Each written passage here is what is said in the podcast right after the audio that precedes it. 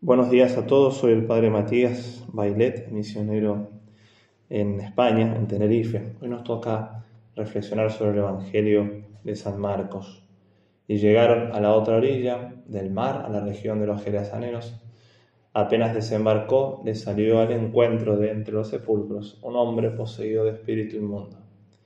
Y es que vivía entre los sepulcros, ni con cadenas podía ya nadie sujetarlo Muchas veces lo habían sujetado con cepos y cadenas, pero él, él rompía las cadenas y destrozaba los cepos, y nadie tenía fuerza para dominarlo. Se pasaban el día y la noche en los sepulcros y en los montes gritando e hiriéndose con piedras. Viendo de lejos a Jesús, echó a correr, se postró ante él y gritó con voz potente, ¿Qué tienes que ver conmigo, Jesús, Hijo de Dios Altísimo? Por Dios te lo pido, no me atormentes. Porque Jesús le estaba diciendo, Espíritu inmundo, sal de este hombre. Y le preguntó, ¿cómo te llamas? Él respondió, me llamo Legión, porque somos muchos. Y le rogaba con insistencia que no lo expulsara de aquella comarca. Había cerca una gran piara de cerdos paseando en la falda del monte. Los espíritus le rogaron, envíanos a los cerdos para que entremos en ellos. Él se lo permitió. los espíritus inmundos salieron del hombre y se metieron en los cerdos. y la piara de los la piara, unos dos mil, se abalanzó acantilado bajo al mar y se ahogó en el mar. Los porquerizos huyeron y dieron la noticia en la ciudad y en los campos. y la gente fue a ver qué había pasado. Se acercaron a Jesús y vieron el endemoniado que había tenido la legión sentado, vestido y en su sano juicio.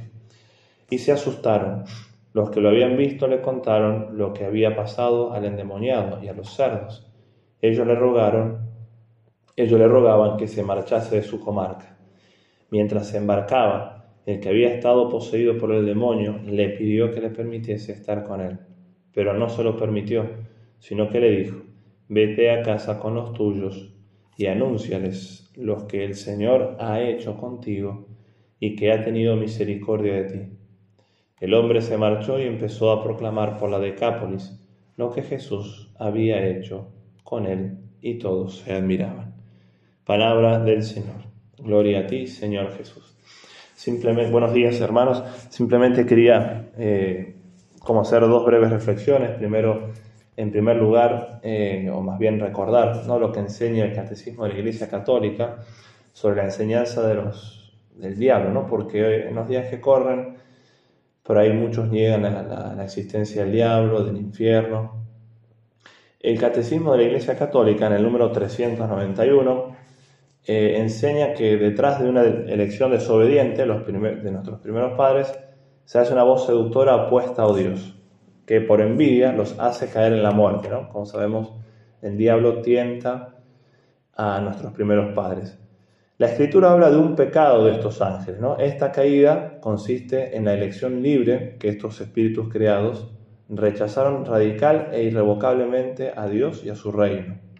Tenemos que dejar en claro bien esto, que los ángeles cuando fueron creados por Dios eran buenos.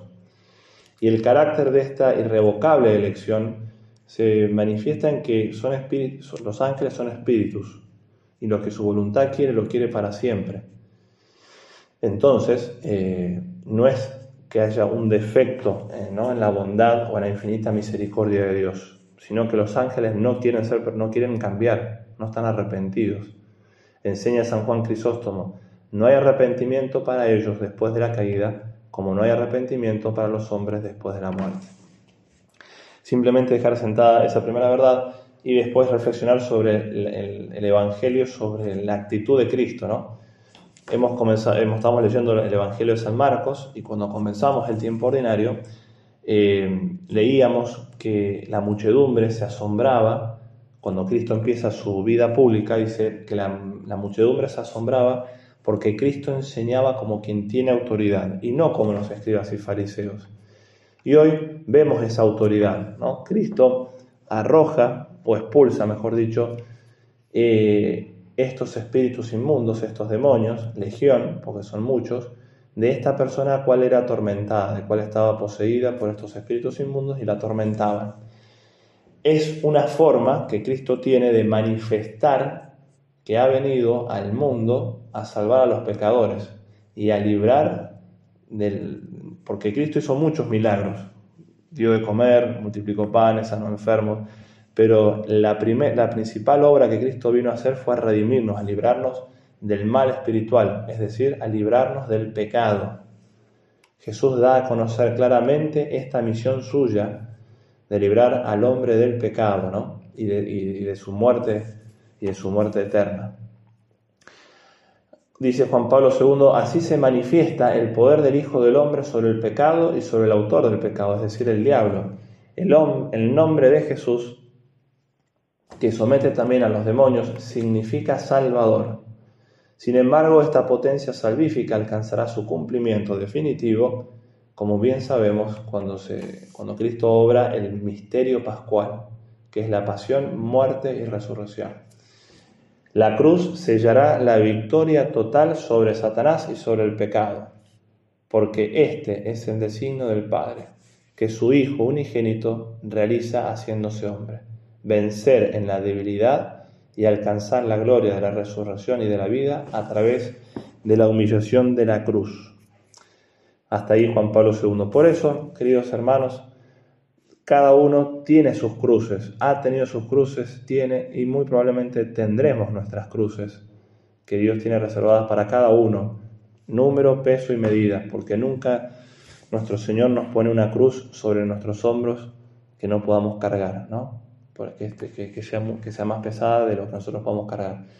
Por eso, cuando vengan las cruces de nuestra vida, recordar que nosotros tenemos una gran oportunidad de ofrecer nuestra vida y nuestras cruces a la cruz salvadora de Cristo.